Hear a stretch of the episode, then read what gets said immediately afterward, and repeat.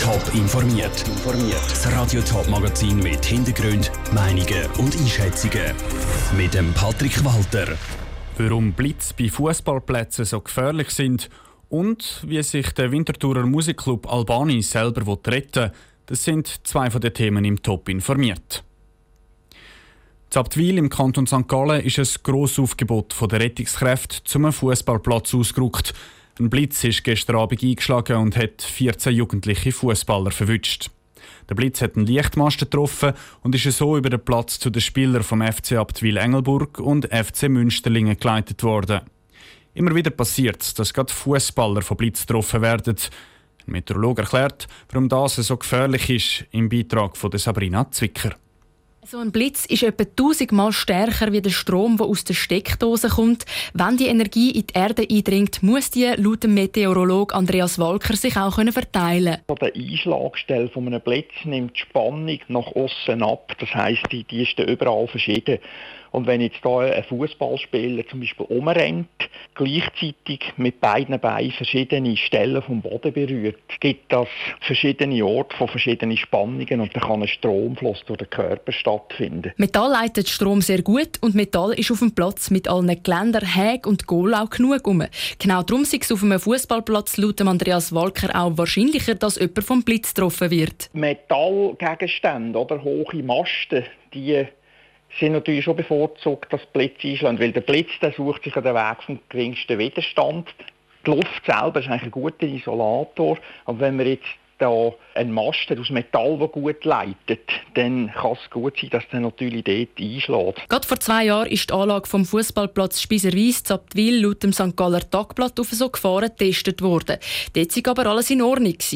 Dass dort trotzdem ein Blitz eingeschlagen ist, erstaunte Andreas Walker nicht unbedingt. Und er denkt da an einen ähnlichen Fall im Kanton Nidwalden von vor zehn Jahren. Da ist auch eine Fußballmannschaft getroffen worden und nach meinem Wissen haben die Leute gesagt, dass das Gewitter so weit weg ist, dass man das eigentlich äh, den Donner kaum gehört hat. Also man hat nie und nimmer gerechnet damit, dass da plötzlich ein Blitz in der Nähe einschlägt. Wie es genau zu dem Unfall gestern gekommen ist, ist noch unklar. Die Kantonspolizei und auch die Staatsanwaltschaft sind mit ihren Ermittlungen noch dran. Der Beitrag von Sabrina Zwicker. Die meisten der Jugendlichen von Abtwil haben inzwischen aus dem Spital können, drei sind aber immer noch dort. Wer unverhofft in ein Gewitter hineinkommt, soll wenn möglich in ein Auto oder ein Haus gehen. Wenn nichts dumm ist, um sich in Sicherheit zu bringen, heisst es, sich von hohen Objekten fernhalten und mit den Füßen so eng wie möglich zusammenstehen. Zwei Tage lang haben Klimaaktivisten illegal den Bundesplatz zu Bern besetzt und damit hitzige Diskussionen ausgelöst. Nach mehreren Ultimaten von der Stadt Bern hat die Polizei dann heute am frühen Morgen das Camp der Klimastreiker geräumt. Mehrere Aktivisten sind davongetragen worden, weil sie sich geweigert haben, zum gehen. Zu Ausschreitungen ist es aber nicht gekommen. Was die Aktion der Klimabewegung gebracht hat und was die Folgen davon sind, im Beitrag von Lucia Niveler. Ursprünglich wollten die Aktivisten eine Woche auf dem Bundesplatz bleiben. Rise Up for Change hat die Aktion geheissen, also Aufstehen für einen Wandel. Gegangen ist die Aktion bis heute Morgen. Gebracht hat sie vor allem etwas, glaubt der Politologe Urs Vögeli die mediale Aufmerksamkeit die hat man definitiv erreicht. Ich meine, über mehrere Tage da während der Session äh, sind Schlagzeilen um Schlagzeilen Live-Tickers etc. Auf die andere Seite hat sich die Bewegung sicher auch Sympathien verspielt, weil auf dem Bundesplatz dürfen während der Session keine Demonstrationen sein. Die Aktivisten haben also das Gesetz gebrochen. Das dürfte jetzt als Folge dieser Aktion zum Thema werden kurzfristig hat gesagt, es wird sicher jetzt wieder eine Diskussion auslösen, inwiefern der Bundesplatz gesperrte Zone ist während der Session. Und auf der anderen Seite wird die Frage kommen, ja, warum lässt man es jetzt bei denen zu, zwei Tage oder drei Tage. Und andere, die sich an die Regeln halten, sind immer die, die zurückstehen. Der Urs Vögeli sieht aber auch eine langfristige Folge. Und zwar in Bezug auf die Form von politischer Beteiligung sagen wir, Formen von Protest, die am Rand von Legalität gehen, inwiefern wird das immer mehr zur politischen Kultur von der Schweiz, weil das bis jetzt eigentlich nicht war, weil wir so viele Mittel haben und Möglichkeiten, um sich einbringen mit Volksrechten, mit Vernehmlassungen. Und gerade das könnte für die Klimastreikbewegung auch zum Problem werden. Weil nicht alle wollen zu illegalen Mitteln greifen, um auf ihre Forderungen aufmerksam zu machen. Schlussendlich könnte das sogar zu einer Spaltung innerhalb der Bewegung führen. der Beitrag von Lucia Niveler.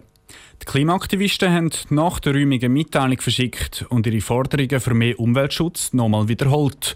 Sie betonen auch, dass die Aktion auf dem Bundesplatz quasi erst der Anfang war.